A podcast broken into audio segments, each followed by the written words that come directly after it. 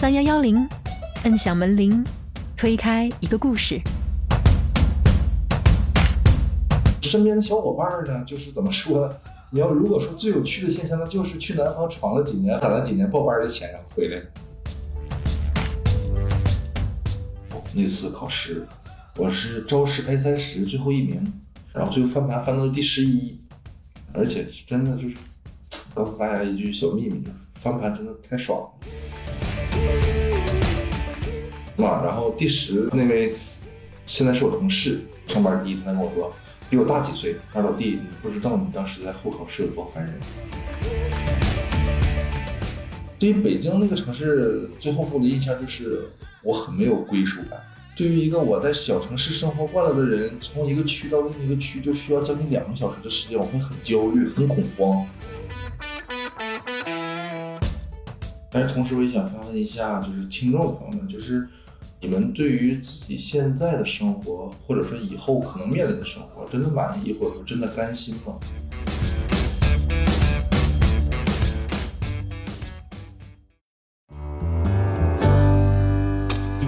嗨，小伙伴们，大家好，欢迎来到我们的播客房号三幺幺零，我是范范。大家好，我是雪峰。嗯，然后在今天的节目开头呢，先跟大家说一件也算是还比较开心的事儿，就是咱们这期节目播出的时候呢，我的辞职批复应该已经拿到了。正式开启了没有收入的第一个月，然后之前还跟雪峰就聊了一下，说辞职以后要不要就是聊一期公务员辞职以及我个人的一些选择呀什么之类的问题嘛。但是对，但当时你说要不等找到工作之后再聊嘛，然后因为可能找到工作的过程也会比较好玩，对吧？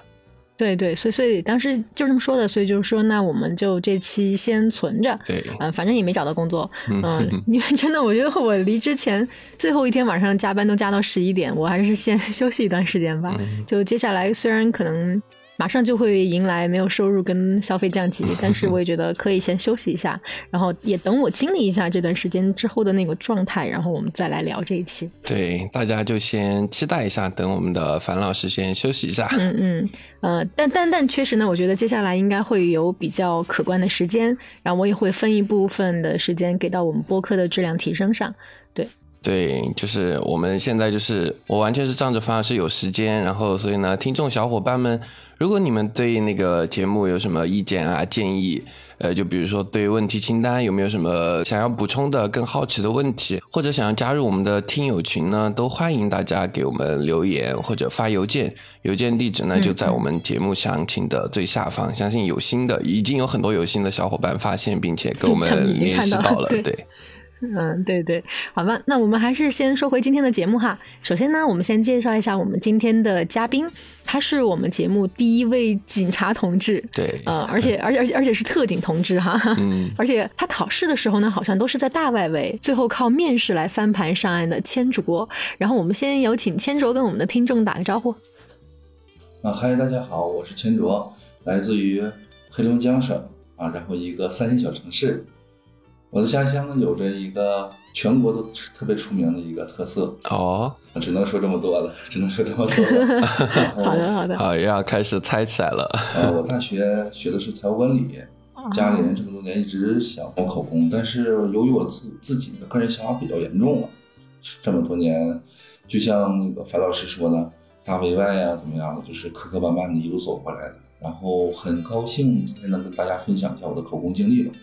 嗯嗯嗯，那就嗯，先问一下千卓第一个问题吧，也是我蛮好奇的。对你来说，你对警察总体的印象是什么呢？请用三个词来就是说一下。啊，三个词的话，我认为就是首先就是严肃，然后其次呢是宽容，最后一个词呢就是神圣。为什么这三个词呢？因为我认为就是这最后一个词先可以说吧。神圣嘛，就是大家都觉得啊，警察好像是跟大家距离比较远的一个存在。然后呢，呃，对于我们每个人来说是比较神圣的一个存在。他在很多明处暗处啊，都在默默保护着大家。然后其他两个词呢，就是宽容和呃严肃，就是听着很矛盾，但其实我认为他俩又是一个现在当前我们一个警察的一个特别和谐的存在。为什么这么说呢？因为警察呢，代表着就是，呃执法法律。那这方面呢是需要我们很严肃的去对待去处理的。那包包括什么不苟言笑啊、一丝不苟这种态度去存在的。但是同时呢，在我们整个中国或者说在我们警警察职业不断进步和发展过程当中呢，我们也发现很多的案例现在就是属于法小于情，有的时候人性会去更多的加入到我们对于本次的一个考量当中，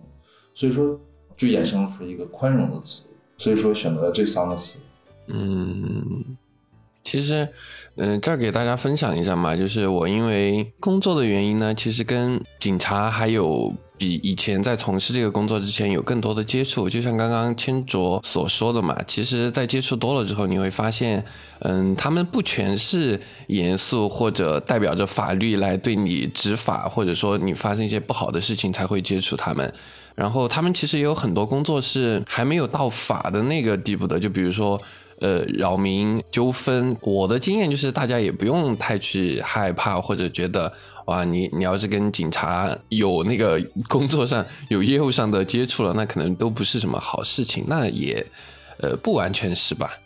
嗯，我觉得这可能跟我们很多人的心态有个关系吧，就是大家的心态都是我少惹麻烦，不惹麻烦，这个也是一种。可能来说比较传统的心态吧。对，说实话我也有点儿，就觉得这事儿咱最好不要 招上警察。就感觉我一个良民为什么会跟警察打那么多交道？但是后来呢，因为认识陈老师，哦，发现也会有好人。我们也是好人，警察同志。好的，好的。那问一下我们千卓呢？你现在加入公安队伍有多久了呢？嗯，我大概干了这份工作干了不到一年了，已经。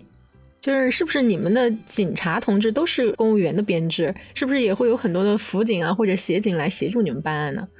会有的，会有的，因为肯定会出现人手不够的情况，所以会有一些辅警协助我们的。嗯，那你们的编制呢？我们这种都是通过那个公务员考试上，所以就都是正正式的。嗯，好的。然后，那我来接着问下一个问题吧。嗯，坚卓最开始就是选择进入体制，你的心理机制是怎么样的呢？就是比如说是一份工作，还是说大家都在考公，还是比如说来自家庭的建议？嗯，这个那我就从我那个大学快毕业的时候开始说吧。嗯，最开始的时候，因为我是一八年毕业。然后家里因为已经有人考了公务员了，我哥哥，所以他就特别的提倡我去考公务员。他说从你的性格啊，或者说从你的一个能力上来看呢，你都能考，而且其实相比做生意或者其他工作，你会可能会更适合公务员一点。但当时年纪小嘛，就觉得啊我。二十不到二十五岁的小伙子，我往那个办公室一待，过着一眼望到头的生活，想想觉得可怕，觉得太无趣了。然后其实心里也挺抗拒的，表面大家好好好，我去考，我去考，我去学，但其实每天玩的很嗨那种，巴不得自己考不上是吧？啊，不结果就是考不上，因为因为那个时候虽然说没有现在的竞争压力这么大，但是还是有。就是竞争存在的，嗯嗯，特别是我报的还是那种特别高的单位，会比其他地方高很多的。然后就这样到了毕业了嘛，国考、省考都参加完了，然后，嗯，结结果大家显而易见了嘛，是没考上。嗯嗯，没考上之后，然后家里就说：“那你给你去找个工作吧。”然后我就自己投简历或者什么，在那个当地大学上大学的地方，那个城市找了一个工作。但可能本身自己的心还没有沉下来，没有把注意力放在这个。工工作上，心里还有那种，嗯，对于自己过度盲目自信的这种情况出现，觉得我出去闯的话，哎，肯定比现在要强多呀。然后再加上一些别的原因，就辞职了。辞职了之后呢，在那个出租屋里躺了就半个月。说实话，工作真的不好找。然后，其实东北人很大一部分的男生女生都好，独生子女嘛，然后会更恋家一点。就始终也都没有去说南方啊发展一下自己打拼的一下这个这个准备，一直都没有做好，然后就觉得那先在当地找工作吧。然后机缘巧合之下嘛，就是看到我当初毕了大学啊发的这种招聘会，然后在里面呢，我就发现了一个我曾经去是在备考的时候去学习过的一个公考学校。然后本身我是对于这种未知领域特别会好奇一些的人。招老师，我老师没当过，这份工作还挺有趣的啊，就觉得自己表达能力还可以，去试试吧。然后通过了笔试、面试之后，成功的带上就是带上学生了。然后但是是以一个嗯助教的身份，因为自己能力肯定还不够嘛。其实说实话，当时工作的强度和压力会比我毕业之后找的那份工作大很多。但是呢，自己由于喜欢，就每天都觉得很有干劲儿，不觉得累。就是可能我们这代人就是活得独一点、自私一点在哪儿呢？首先，对于自己的想法上考虑更多自己一点啊。其次就是对于九零后整 整顿职场嘛，就是对于这种工作的态度，就是我喜欢怎么都行，我不喜欢我干不进去一点。就东北话来说，就是我干不进去一点，就这个态度。然后就打算留在那儿。签合约嘛，签全职嘛，后来也是因为一些其他的事情，嗯，很不巧，就是没法签，没法签，然后又去北京一家公考学校试了一下，但是我这个人可能比较局气的一点在于哪儿呢？就是我没法生活在一个对我来说没有朋友的城市。因为我本身是那种比较外向、比较喜欢热闹的人，阳光开朗大男孩 啊，阳光开朗大男孩 那个时候每天就没心没肺，就是傻哈哈。对于北京那个城市，最后给我的印象就是我很没有归属感。对于一个我在小城市生活惯了的人，从一个区到另一个区就需要将近两个小时的时间，我会很焦虑、很很很恐慌。我会觉得我看我虽然在努力奋斗着，但我看不见未来。然后往远了想一点，如果你在这份工作挣到的钱、攒下的钱，你去用来在你呃三十岁左右的时候重新开始你的生活的时候，我觉得那样对我来说压力很大，因为毕竟就是现在，呃，对于我们可能有些地方来说，除了考公，没有什么更好的选择，这是事实。然后再就是再三思考了一下，我觉得就还是回家。回到东北这边嘛，就是没有什么其他选择，自己兜兜转转三四年，自己也玩够了，也逛够了，也认清现实了。就是用我们 普通简单话来说，就是被社会抡了几个嘴巴子之后清醒了，一顿毒打，打清醒了之后，然后就觉得家跟家里说，那我就还是考吧。然后就像刚才樊老师说的，每次都是打回外，其实，嗯，压力挺大，压力真挺大的。然后，说实话，认清自己了，属于那种，我我就是现在对于自己的评价都是，就是很多东西我都会，但也只是会一点儿，不精。很多东西我都略懂，都是略懂。然后就还是考吧，还是考，反正运气也比较好嘛，就还是考上了。嗯，结果就这样。哎，那所以你是一共考了多少次呢，千卓？嗯，在一九年的时候，我考上了。考了个维内，那是我人生唯一一次维内，但是，啊，很多原因吧，最后就是放弃面试了。嗯，然后后来二零年考了一次，二一年考了两次，啊，一共就四次。嗯，那其实千总你在考上警察之前嘛，你是有报了别的岗位职务的。那公安这部分，它的考试科目。和其他的公务员单位是一样的吗？还是有什么不同呢？啊，会加一个科目，会加一个公安那个基本能力测试。哦，那会会会有，比如说什么体能啊，就有会有的，会有的，也会有。就是下一个部分，就是过了笔试啊、面试啊，然后会有一个体测环节啊，有一个一公里啊，然后什么折返跑，还有摸高、松开摸高这种。啊，我我要说，我也背过公安基础知识那一门课，你信吗？基础知识课我是信，但是这个体能，我觉得什么意思？陈老师，哎，我考公那年，好歹我也是二十一二岁的那种 优质青年，好吧？那学校里也是能参加八百米运动会的，好吧？不是我我的意思是，这个体能的测试应该不是就是所有人都可以通过的吧？所以这部分难度高吗？先做就是体能这部分，它它这个标准肯定是设在人体，就是怎么说，在固定年龄可以接受的范围之内的。因为公安只能考到三十周岁嘛，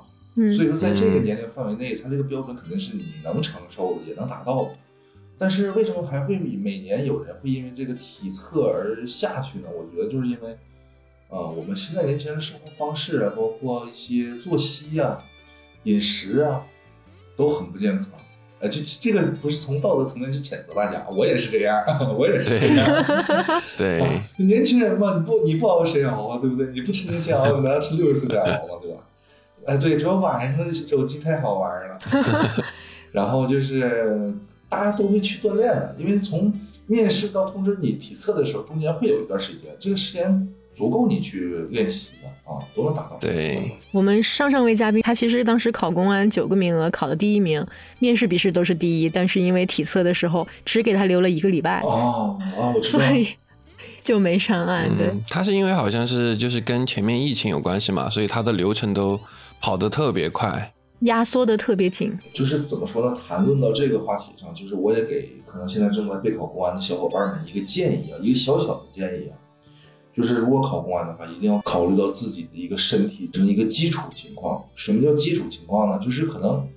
我我这个人比较直接一点，可能说话不会那么注意细节这东西，所以大家不要介意。如果有冒犯的地方，我先道个歉啊，我先道个歉。免责声明，对，就是因为公安男性嘛，会有一个纵向两米六五的摸高，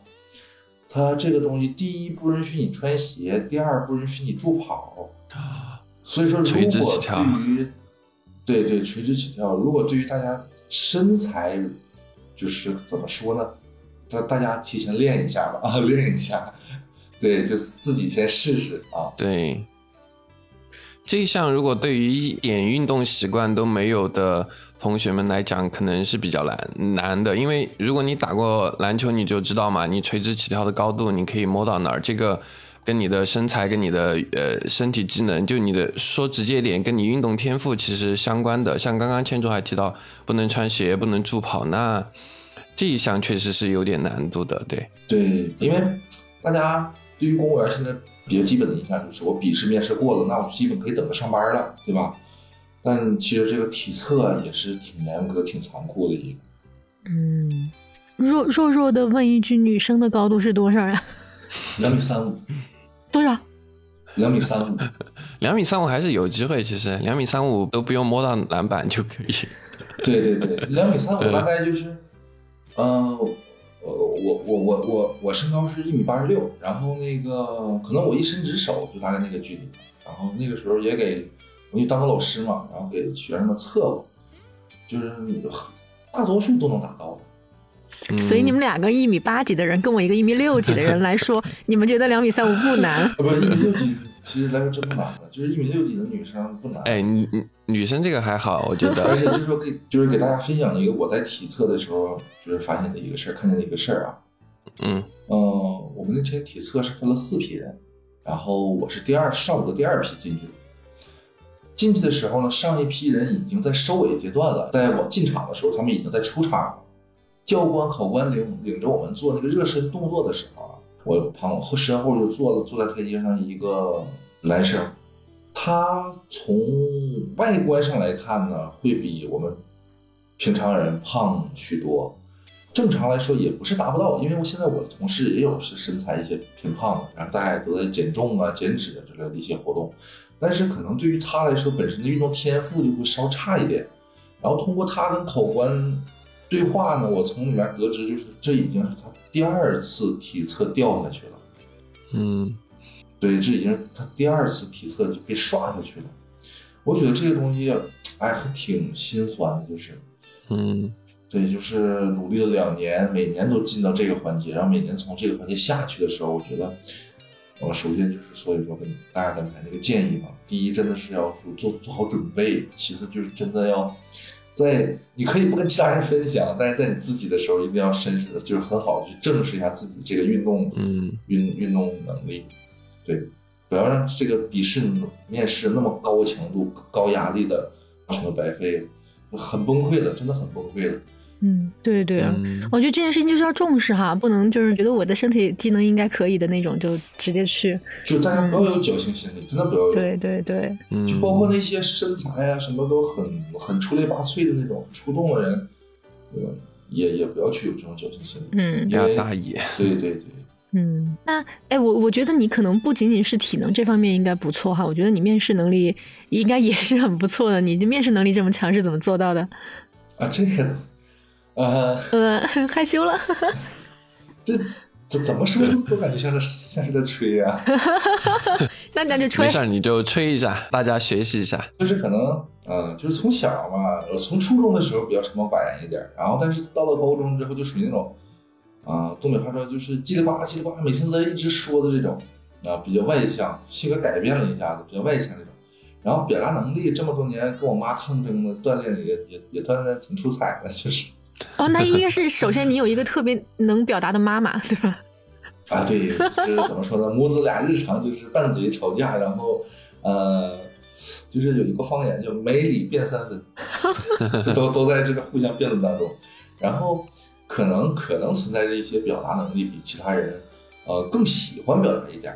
啊，是这样的。然后再其次再加上我后来去到公考学校的时候，我这两年备考的时候一直是以兼职面试的班主任这种身份存在的，对，然后就是开班的时候我会去，呃，带带班儿这种的，然后去给他们讲讲课呀。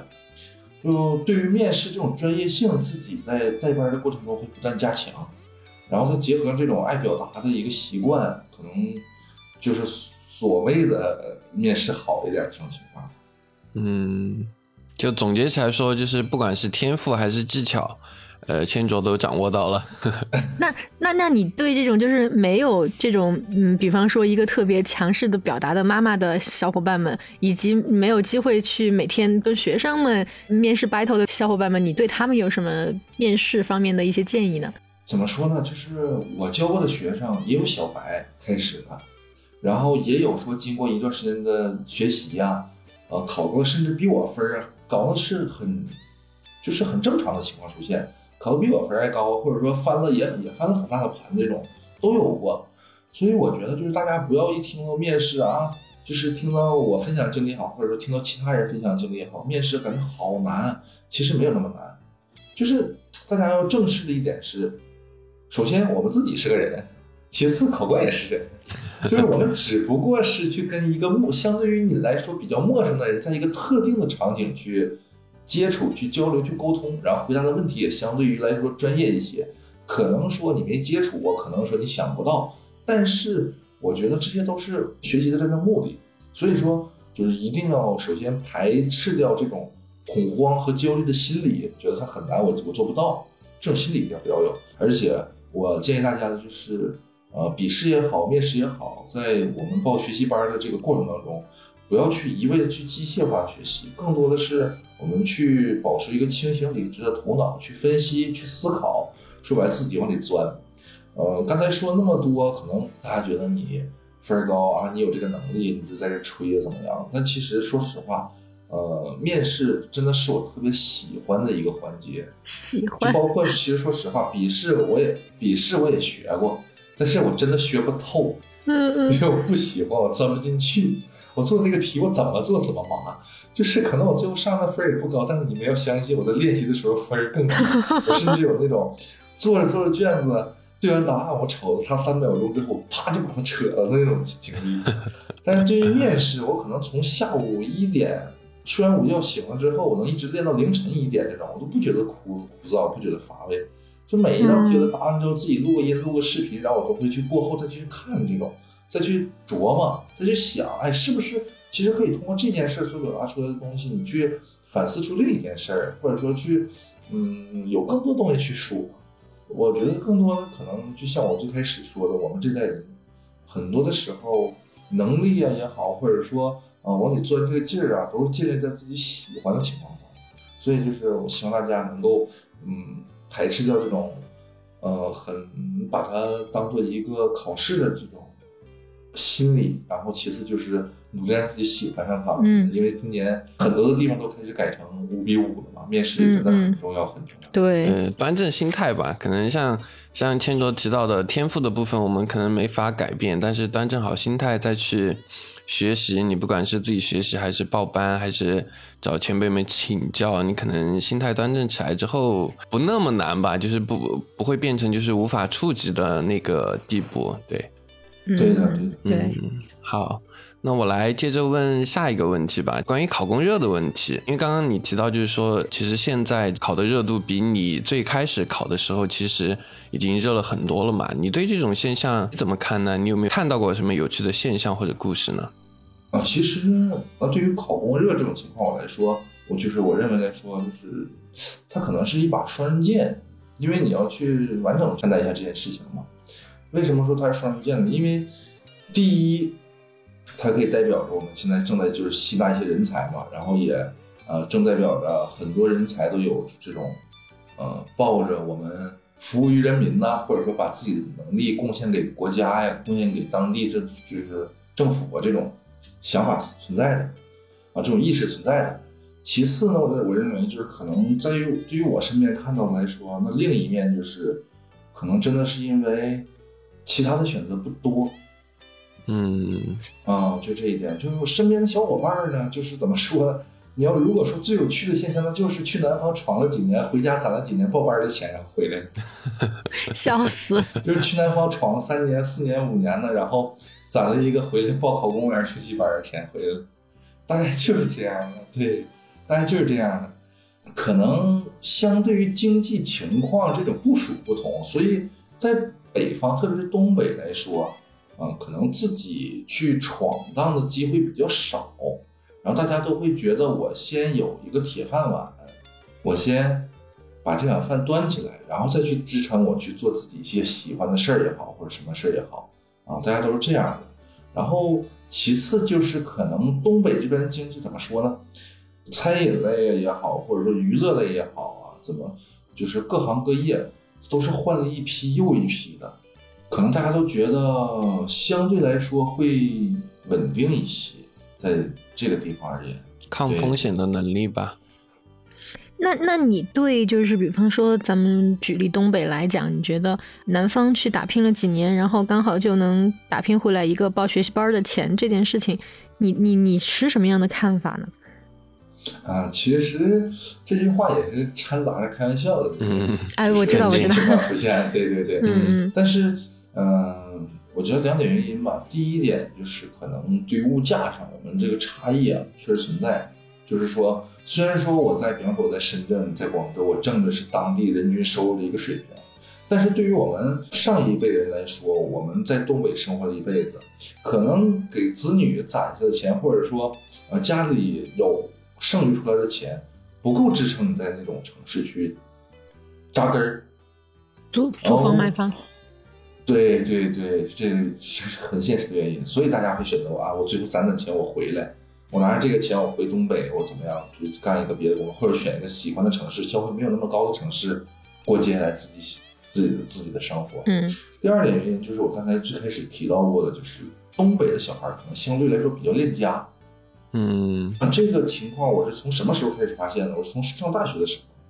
因为我们学校也会考过来一些，比方说像你们四川啊，从你们那边考过来的学生分都特别的高。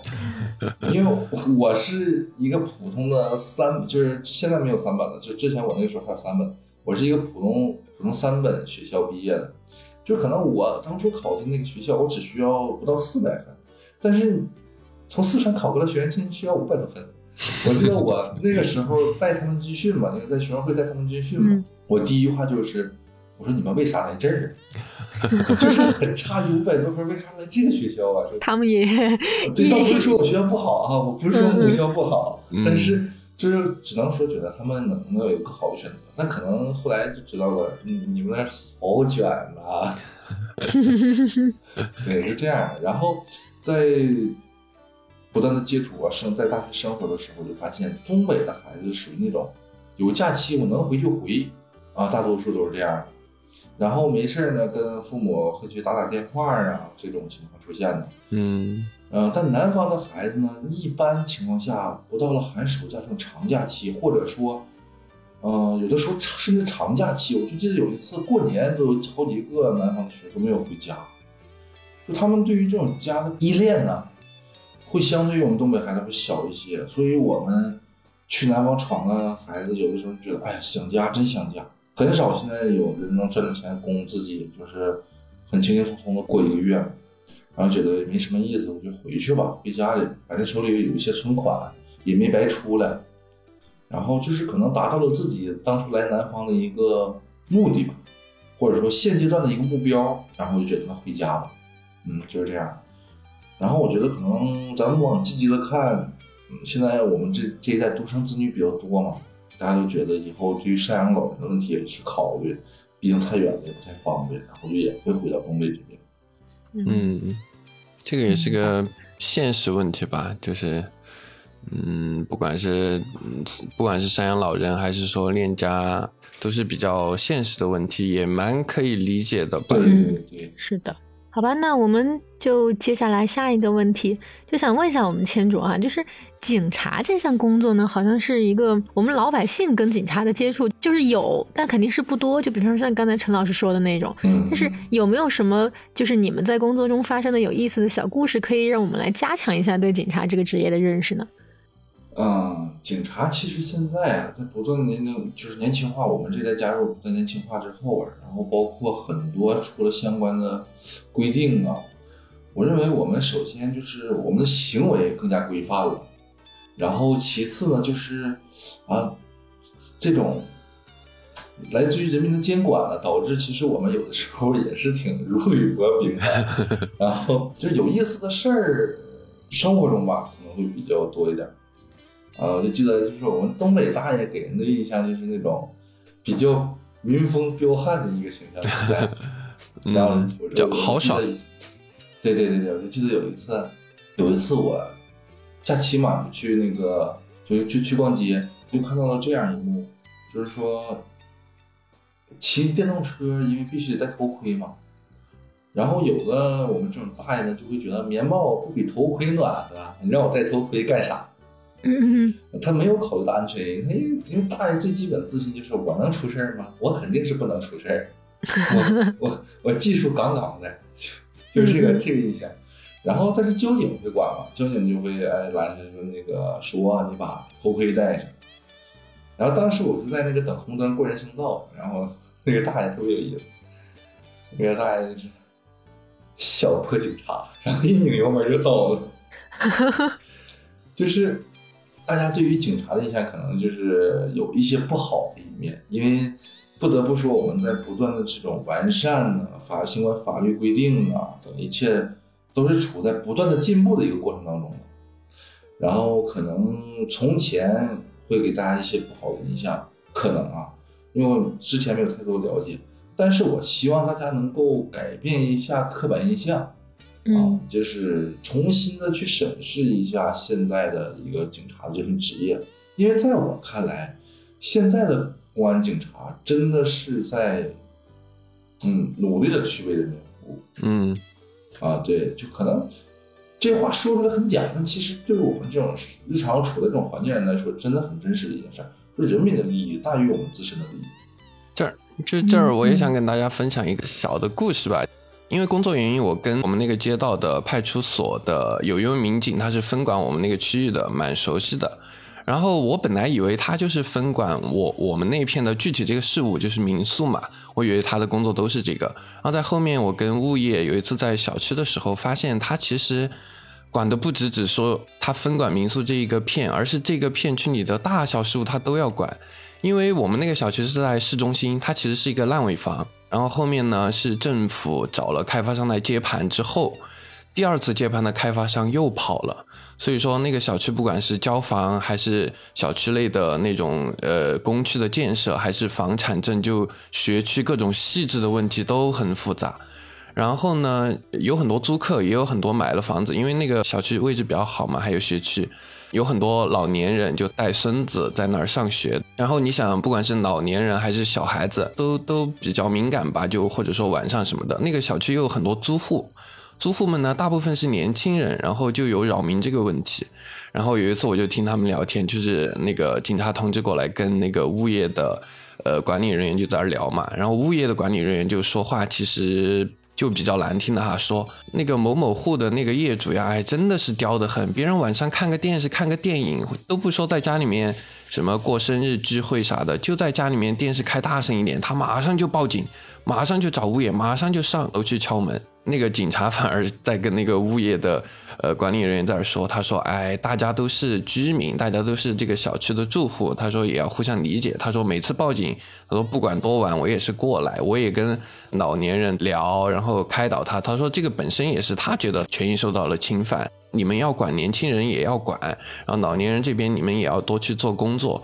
所以就是在我看来，就我刚刚提的那句嘛，就是。”我以为的警察，他们都是执法的角色，代表着我们的法律，代表着我们执法的部门。然后我们可能接触的少比较好，但其实我们在生活中就简单的一件事情，就邻里矛盾，他们都会参与进来，并且，呃，我其实也跟这位警察同志聊过嘛，他其实确实就像那个物业管理人员说的，就是这位老年人他经常都在报警，就是不只是扰民的问题，所以说他跟警察也很熟识，就是他有任何一点小问题，子女不在身边，他可能也觉得。呃，找不到人帮自己解决问题吧，然后一报警，然后警察同志跟他也聊得来，马上就过来帮他解决问题。我觉得可能在他心中，可能有可能哈，这是我的揣测，就是呃，这位警察同志可能都在生活中都开始替代一部分他子女的，就是帮老年人处理问题的功能了。所以说，大家对我们警察同志，你不管是印象还是说我刚刚这个小故事吧。嗯，大家可以调整一下自己对我们的警察同志的了解或者说看法吧。还有一个可以给大家分享的就是什么呢？就是呃，其实，在国外，在很多国家，就是整个警察系统，不管是交警、火警，还是我们的普通的人民警察，他们其实职业化程度都特别高。但在我们的国家，这些都是体制类的工作，所以它就有了一些特点。可能展开说有很多很多，比如说服从，比如说。个人的利益要比人民的利益低，其实总结起来就是还是那五个字，就是为人民服务。嗯，也希望大家就是可以多理解吧。就包括我现在在抖音上刷到很多，比如说发生了交通事故，然后交警过来处理。然后都会拿着举着自己的手机，就是呃以以维护自己的权益的那种态度来举着手机嘛。但是我听的最多的一句话就是什么呢？交警同志都会说，他说你可以拍，但是我也呃告诉你，我身上是佩戴了执法仪，然后你可以把过程拍下来。呃，他说了一句，我们是接受人民去监督的，但是呢，请你在发出去的时候不要掐头去尾，不要去去去去做对断章取义的。至少现在我看到的，他们都是很乐于就是去接受这个监督检查的，但可能有相关制度的原因哈，嗯，所以大家更多的理解吧，也并不是说，呃，就像刚刚提到的，你个破警察就就就就这种态度，我觉得是可以可以去考虑一下的吧。嗯，就是还蛮反差的。就其实我我记得我以前不是我跟你说我背过那个公安基础知识嘛，但是背的时候里面有一句话好像就是说，呃，警察还是说公安是我们国家呃法律赋予什么武装性质的国家暴力机关。我当时哇塞，这么强悍的一个名字吗？就觉得被你这么一说，警察都是调解邻里矛盾的这种感觉，还是挺反差萌的。对，特别是派出所的片警嘛。他们其实大部分工作都是处理的，真的，在我的感觉里，我现在就觉得他们越来越和蔼了，就跟我我我去那个见到居委会的大爷大妈，我就一个心态。千千卓要是知道被你看成居委会大爷大妈，那那那千卓不是千卓，千卓可是特警同志，这份敬畏肯定还是在的。然后就继续回到我们的问题吧。我记得之前在看《狂飙》的时候嘛，就是曹闯队长他在背叛组织之后，他说了一句话，他说以前提拔支队长是主要看资历的，他熬一熬，熬到三十多、四十多、五十多，呃，能力如果还不错，自己的资历到了，那就可以提拔了。但是现在呢，就是支队招过来的小年轻，至少都是大专以上。然后提拔就忽然开始变得看学历了起来，他就觉得他这一辈子可能都没有什么熬头了，所以就最后选择了背叛组织嘛。我很好奇的就是，对千州来说，你对这件事情怎么看呢？就是在警察系统在现在的实务中，你觉得，呃，关于提拔这件事情是更看资历还是能力呢？嗯，其实我觉得这个对于我来说，我是觉得每一个岗位都有一个。自己能够发挥自己能力的地方，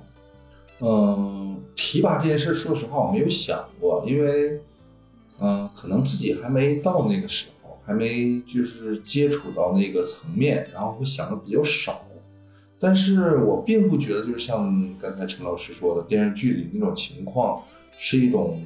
没有道理啊，或者说就是值得大家去值得大家去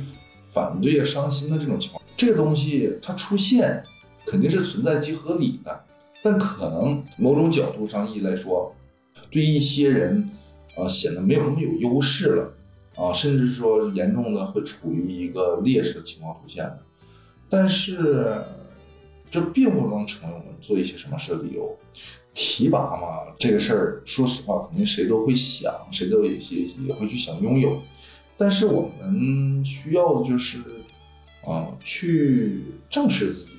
而且现在我们国家对于这种公务员也好啊，这这种警察也好，他都采取了一个什么方式呢？就是你到达一定的年限，你会享享受到相应的一个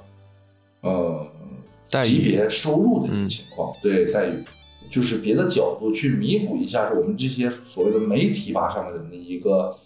嗯、心理满足感。所以说，嗯、对于提拔这件事儿，我的态度是，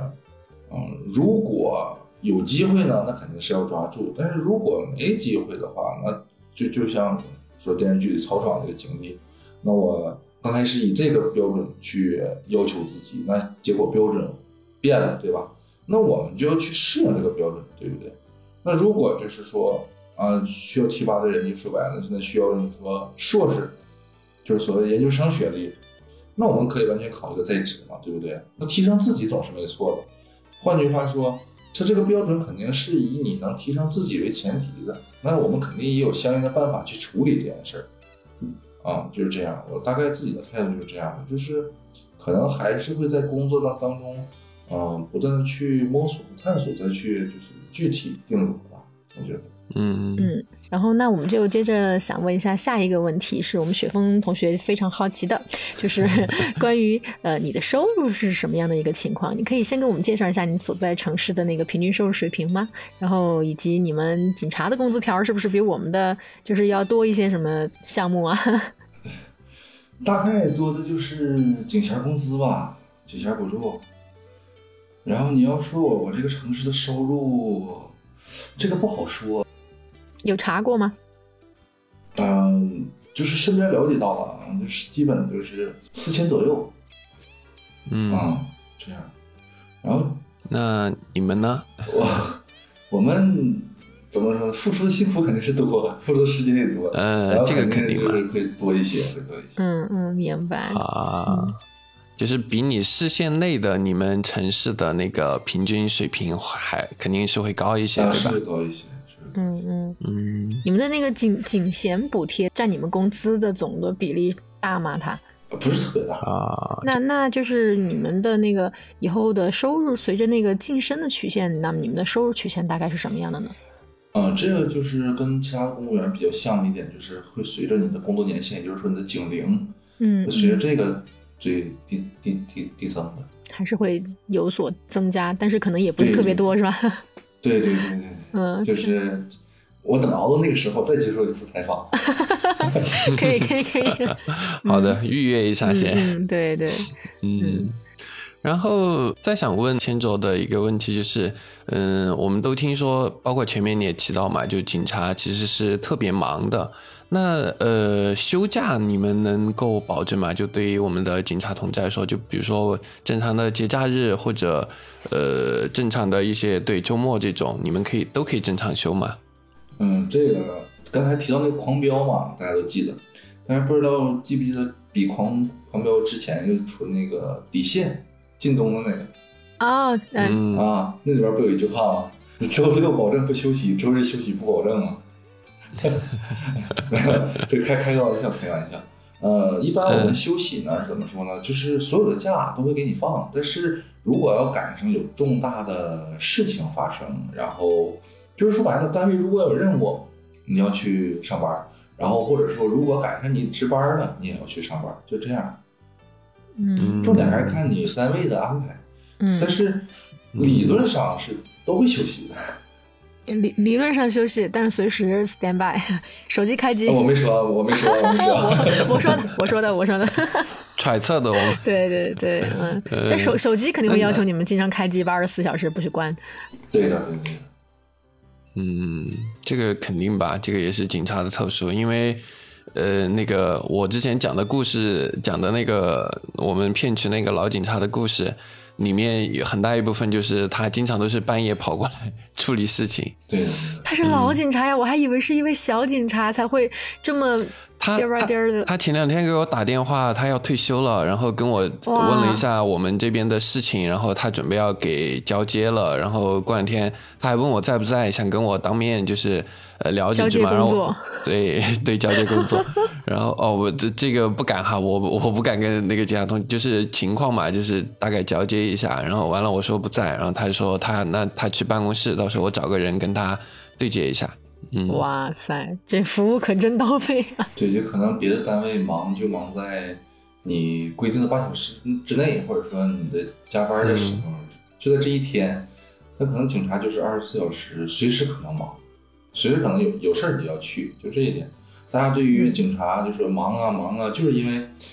你的时间会可能比较零散。你比方说，本来好好的一天，周末二十四小时，你计划都是排的满满的，然后好好享受下休假，但可能这个时候一个电话，你就要接着去工作，这样。嗯嗯，所以陈老师就你少跟人家添乱啊，好好当良民。我没有，我当良民，我十分配合工作。人家都要退休了，少给人找点事儿。嗯，对，嗯，想想问问千卓，那你有想过要辞职这件事吗？就是之前跟大家分享我那个经历的时候，就是怎么说呢，也也能听出来，基本是各行各业不说，但是各个领域基本都试过了，有稳稳稳定一些的，有自己打拼一些的。除了南方没去过，或者说其他那些比较锻炼自己的工作没尝试过以外，其他基本社会上该尝到的酸甜苦辣，我大喜大悲，我几乎是尝过这样。啊，然后这种心情整个一个下来之后呢？肯定是没有再想过辞职了，因为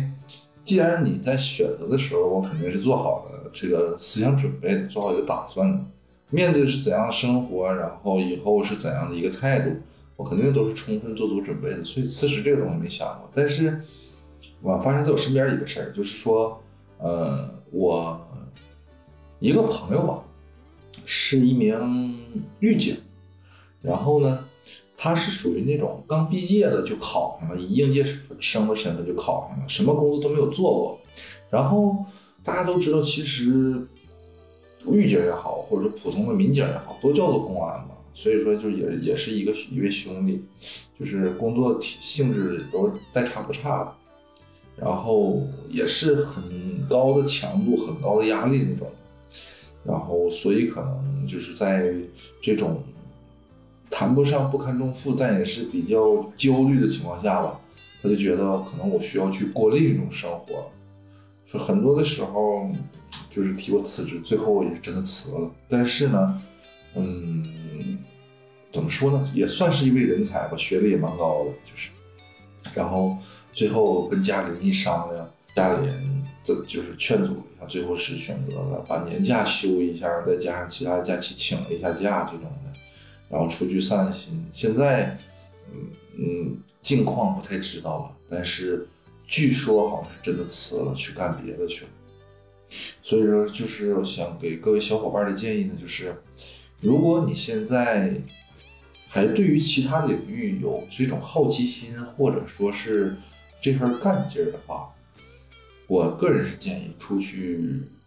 再去闯一闯啊之类的，去品尝一下。因为人嘛，共性就是你选择了这个的时候，那个你没经历过，你就会不断的在经历这份工作的挫折的时候，不断在脑子里想那份生活有多美好。嗯，对，然后给自己留下许多的幻想空间，然后导致自己很遗憾，每天生活的也很难受这种。但是如果你经历过了，你就会打消这种幻想，甚至说有的时候你还会再次幻想的时候，你也会被之前的经历所。影响会消除掉这份很遗憾的心情，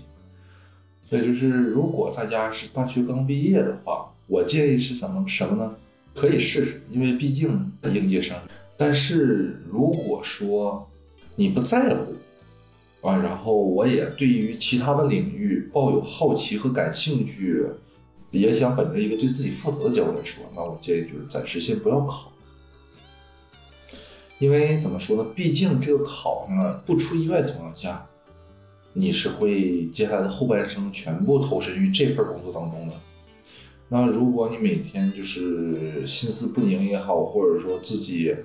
嗯困扰不堪也好，怎么样的？那你首先对这份工作你会失去一定的耐心和积极性。那这样，其实我们所过的日子就很难受了，就会。啊，所以就给大家这样一个小建议，就是要想好，要好好思考，好好想好。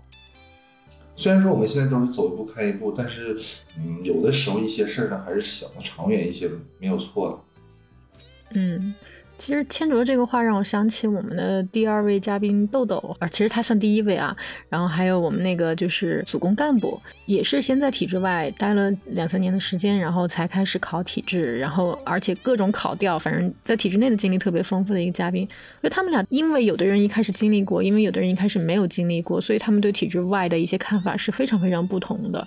我觉得千卓说的这个话，你是经历过这样一个阶段，所以非常的。嗯，现实的去看待了这些问题，但是相比于你那位御姐朋友来说，可能他也是属于一种一开始没有想好，所以后来呢，他决定还是要去尝试。当然，也说不定他会在三十五岁那年又回来重新考。所以我觉得，对，就是都都都会发生可能不同的事情。我觉得这件事儿一定要自己给自己有一个预期吧，就是不要哎什么都没想好就一开始就下定决心我要怎么怎么样，结果发现哎这个好像不是我想要的。对对，就是先了解，别冲动嘛。多做打算，嗯嗯，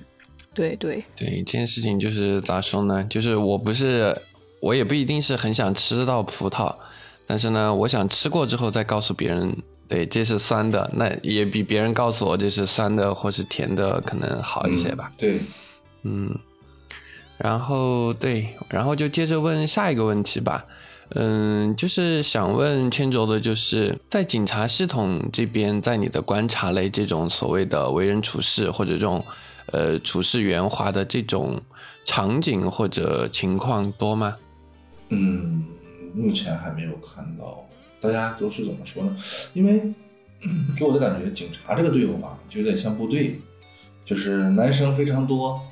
然后大家在一块儿，每天就是。呃，研究一下，比方说这个东西怎么做，那个东西怎么做，大家目标都是一致的，不会很分散，啊，是这样的。而且可能服从性比较强，是吧？对对，服从性比较强。然后就是大家属于那种一荣俱荣、一损俱损的情况出现，因为我们现在还没有说达到分工明确那个程度，大家还都都都在属于一个平台、一个水平线上，然后再朝着同一个目标努力的这样一个状态。所以就给人的感觉就是，好像像陈老师说那种情况，我是没有见到，但是，嗯，未来会不会有呢？也不保证。我没说，我猜测的。嗯，对对，是这样。我觉得可能如果真的是，就是把所有的精力都集中在工作上，那个就是最好的一个相处状态了。对对对，嗯。好吧，那再问一下千卓，你对现在正在备考公安或者正在做自己一些其他的人生规划的小伙伴们，有没有什么建议或者嘱托呢？这个建议嘱托嘛，我觉得就是跟大家分享完之后呢，大家都对我的这个整个的备考过程呢，包括从大学毕业之后这个考公过程都有大概的了解了，所以就希望大家能够吸取我的教训吧。虽然说，虽然说就是。人嘛，活一辈子该走的弯路基本都是少不了的，但是希望能够踩的浅一点，少走一点。对对对，如果你是有考公这个打算，但是还没放弃其他想法，我建议你个人先做一个人生规划，一个几年规划。因为就像我身边的我同事有一个最小的是零零年的，我比人大了五岁，嗯，就是。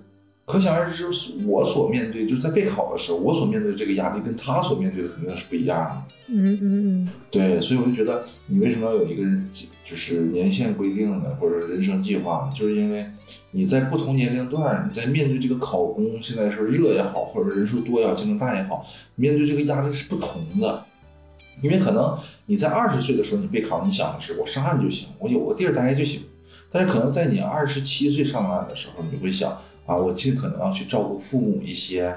然后可能我上班之后我的一个人生轨迹就变了一些。你像二十岁上岸的，我可能我前三年我就是玩，我赚的钱我一分都不用攒，我就是享受人生。有假期就去旅游，没事就去吃饭，甚至拿自己的工资来去培养自己的一些兴趣爱好，这样支撑自己。但是可能你在二十七岁上岸了之后，你可能想的就是啊，那我要用几年时间来攒出我的房子的首付，啊，用几年就是来怎么怎么样，怎么怎么样，就是一切。你的不同年龄段所面临的压力和你所设定的目标是不同的，所以说就是建议大家一定要去对于自己有一个完整且详细并且怎么样就认真思考过啊的一个想法。然后我这个人是属于哪种性格呢？就是我可能对于我所做的事情，我从来没有后悔过，但是我最怕就是有遗憾。就这两种有什么区别呢？就是你经历过了，你才会后悔；你没经历的才是遗憾。然后我就是觉得，那些没经历过的遗憾会给我带来无限的幻想，我会不断的渴望。当我面对现有生活的一些困难和挫折的时候，我会无限的去幻想那那一份生活有多美好。这是最让的最为难的。所以就是，嗯，建议大家就是怎么说呢？嗯，凡是可以经历，但是如果你要跟我不一样性格呢，嗯，那你当我没说。对，然后，嗯，备考方面嘛，就是笔试不行，但面试还还还算可以的那种，所以我从来都几乎很少报那种小岗啊，小岗就是说所谓招一个的这种。个人建议，第一是多提升笔试。第二呢是根据自己的能力去酌情选岗，进了面试就有机会，啊啊，如果有有有杠子，杠就是你对啊，就杠就是你对，对，就就很简单，对，因为我本身是这种大为外上的，然后可能我就会觉得翻盘不是不可能，就面临面临的压力不同嘛，可能我就是选择放弃了笔试那份压力，然后选择面试的压力。希望各位小伙伴倒不是说向我学习，但是不要开摆。就像我这种大岗，我的岗位招十个，会有三十个人进面。那我就发现，其实二十往后的这种人很多都会选择放弃。啊，但是我在二零年的时候那次考试，我是招十排三十，最后一名，然后最后也是，呃，分差比较接近嘛，然后最后翻盘翻到了第十一。三十到十一很牛逼了啊！对，然后包括我上岸这次也是第二排的第二十，然后所以就是希望大家就是有机会的时候一定要抓住吧，任何的时候有机会都要抓住，因为你努力过了才不会遗憾。嗯嗯，对对对，而且真的就是告诉大家一句小秘密，就是翻盘真的太爽了，太爽了。呃。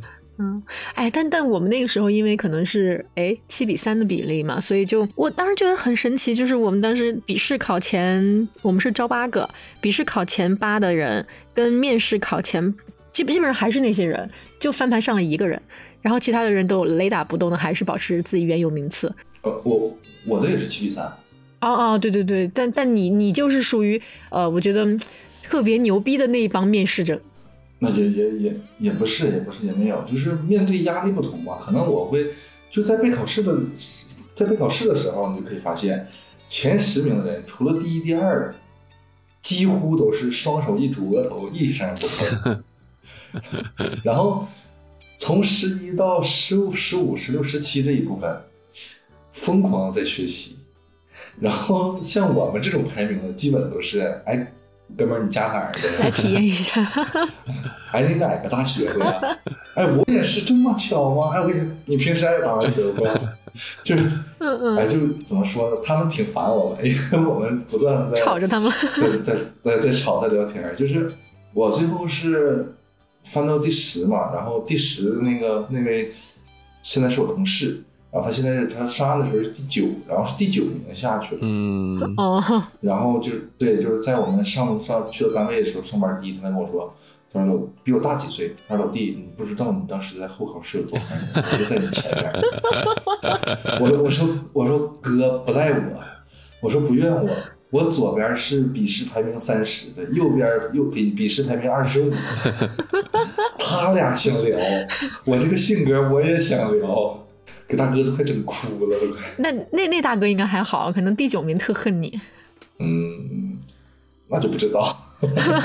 没办法知道了这事儿。但但我我我跟你讲，就是我以前考试的时候特别好玩的，就是我们整个考试里边儿。全是你你你跟第三十名和二十五名聊的那些，就我们不管是考第几的，当时我们在那个考场里边的时候，我就发现这考场怎么跟其他的房间比起来，我们那么闹腾啊？就其他房间好像都很安静，就我们那儿在闹。就是如果给我们那个房间里边扔一副扑克牌，都可以马上打的那种。怎么说呢？就是大家的那种氛围都很好，反而后来成为同事之后，大家的关系啊那些就特别好。就是我们面试的时候就已经聊很很嗨了那种。对，但是 怎么怎么说呢？这种情况很少有吧，真的很少有。这倒是，但我唯一的一次经历 就这么奇特。就是怎么说呢？高兴的、能聊得嗨的全在两头，中间这部分人聊不起来。哎呀，不知道，反正哎，挺好玩的。嗯，好吧，那我们来问一下最后一个问题，呃，就是我们上期嘉宾提出的问题哈。我们上期嘉宾小飞扬呢，是一位从国外留学回来以后呢，就从电力系统考到医院，然后最后又考到了一所高校的行政老师。然后他的问题是呢，上岸之后，你的人生的重大目标就没有了，在你寻找下一个目标之前，你是有什么办法能让自己保持高能量的热情？这个我觉得就是首先。大家对于公务员的或者说这种那个体制内单位的人的印象啊，都是啊，我每天过了朝九晚五的生活啊，然后啊也没有什么奋斗的动力，也没有什么前进的，就是这种能量啊。但其实我想纠正大家的一点是，呃，我们所新到的这个行业里面，肯定是有很多东西需要你去学习的，并且呢，在你这种工作的过程当中，你会发现有很多之前你所擅长的或者说感兴趣的东西是能加入到你现在当当前工作的工作当中的。比如说现在年轻人都爱刷抖音，这个这个对吧？然后大家会逐渐发现，就是消防员也好啊，各地方的公安也好，或者说很多其实其实之前很严肃的职业，现在也在更加亲民化，更加走这种抖音视频的路线。那你为什么不能把你的想法加入到其中当来当中来呢？对吧？包括就是，就比方说，樊老师和陈老师在在做的这种这种节目，那为什么？嗯，对呀，就是体制内的人不可以做这种呢？那我们减少娱乐性，更加的以宣传或者说普及知识为主，不都是都是可以的吗？所以说，我认为失去了目标只是一个大目标，而不是说你从此就是每天浑浑噩噩的一个理由。你是可以设定不断的一个一个又一个的小目标的。我是觉得目标不会失去，失去的是斗志吧。可能在逐渐生活安稳之后，你就会嗯觉得，哎呀，就是用我们呃比较通俗的话来讲，那我考上这么牛的，我这对不对？就是万人不晓我都过来了，对我该歇歇了吧。所以说，我觉得目标是会偶尔间断性的失去的，但是你其实。感兴趣，包括这个斗志和动力是不会消失的。这个看个人心态吧。如果你永远是积极、阳光开朗大男孩的话，那你就发现其实学的东西还挺多的，很多东西都是会填补你的生活，填补你这份斗志和动力的。嗯嗯，总结来说就是，嗯，大目标可能暂时没有，但是小目标可以设一堆。就从兴趣爱好到专业技术，我们都是可以自己给自己定很多个小目标来时刻充实自己的。对对对，寻找目标的过程本身可能也可以给你带来一些东西吧。对的，对的，嗯。行吧，那我们就最后一个环节来请我们的千卓给我们的下一期嘉宾留下一道题，我们会请下一期嘉宾来回答你的问题。嗯，你会提什么样的问题呢？嗯，是我想问所有的人的一个问题，同时我也想发问一下，就是听众朋友们，就是大家无论是考上了，或者说在备考阶段，你们对于自己现在的生活，或者说以后可能面临的生活，真的满意，或者说真的甘心吗？大概就这样，嗯，这样一个问题。嗯嗯嗯，嗯，好，这个问题是留给所你对有人的。现在的生活甘心吗？反而是，哦，我呀，我肯定是不甘心，不然我干嘛辞职啊？陈陈老师听见了吗？是以后呢把牙吞进肚子里的声音。啊，没有啊。开玩笑，开玩笑。嗯，那就你就呃只留这一个问题吗那？我就换一个角度问吧，换一个角度问，就是，呃，你现在所在的工作、所在的岗位，或者是每天进行的工作，嗯和你真正在上岸之前所心里的预期是一样的吗？或者说你心里的那份目标能够达到吗？嗯，好，行，我们问一下这个问题，可以的，没问题。嗯，啊、这样就会比较好答一点。比较委婉一点。对，就就就就是说，嗯、给我们的所有的听众留了一个问题，同时也给下期嘉宾留了一个问题，对，太好了，嗯，第一次有留两个问题的嘉宾。对，这个还是非常感谢千卓今天给我们分享了这么多。每个人经历都不一样，我只是从我个人角度来谈一下我的感受，可能会帮到你，可能就听一乐。如果说听一乐能让你心情更好一点的话，那我也感觉挺有满足感，就是。然后就跟大家多多说了点，然后不存在装，别杠，杠就是你对。不会的，不会的，嗯嗯，好嘞，好嘞。那那最后呢，呃，也非常感谢我们千卓今天跟我们聊了很多，我觉得很多可能平时我们都想不到的一些话题。然后呢，小伙伴们，我们就下期再见，大家拜拜。拜拜大家大。家拜拜。